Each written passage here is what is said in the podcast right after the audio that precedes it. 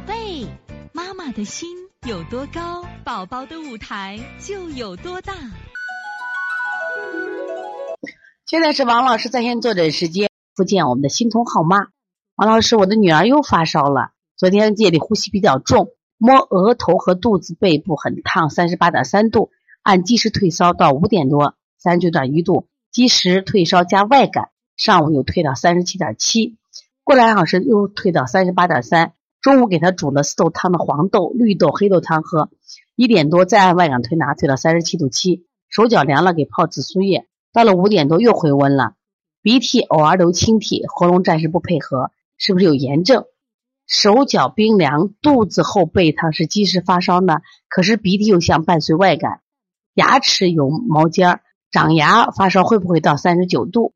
是这，在这里我想就他这个问题给大家来说一下。单纯的长牙发烧，一般的话不会超过三十九度。但为什么你的孩子会这么高呢？他合并了感染，什么感染？叫病毒感染。那么在中医里面就说，你的孩子既有积食又有外感。其实这个案例值得大家学习，它就是目前典型的一个什么呀？寒包火，寒包火。但是这个妈妈其实真的非常优秀，你看妈妈在自己的推，按积食和外感的方法推的非常好。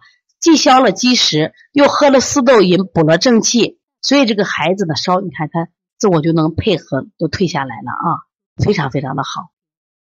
手脚凉给泡了紫苏叶，一定记住啊，如果你积食消不掉，他的感冒就好不了，所以说继续消积食，不要怕有没有炎症。刚才说所谓的炎症是西医的思路，你先把积食引起的内热清掉，再把外感引起的外寒去掉就好。这个一天你根据情况吧，它烧起来你就做就行了，烧起来你就做啊，没有问题。其实你这个，我想跟你说下四豆汤怎么喝法。四豆汤的真的意义啊，它是这个扁鹊发明的，就是三豆饮和四豆饮，最好在喝的时候给他喝点什么呀？黄，喝点小米粥，喝点小米粥的时候把正气一补，再喝这些水的时候发汗效果特别好，一定记住啊。手脚凉、冰凉、肚子烫，这种发烧就起来了。一定记住，手脚凉、肚子烫，发烧的时候，如果四肢都是热的，这个烧不高；如果发烧的时候，就是个肚子烫、手脚凉，烧还会起来的。一定记住这个规律啊！所以从现在开始学习小儿推拿，从现在开始学习正确的育儿理念，一点都不晚。也希望我们今天听课的妈妈能把我们所有的知识。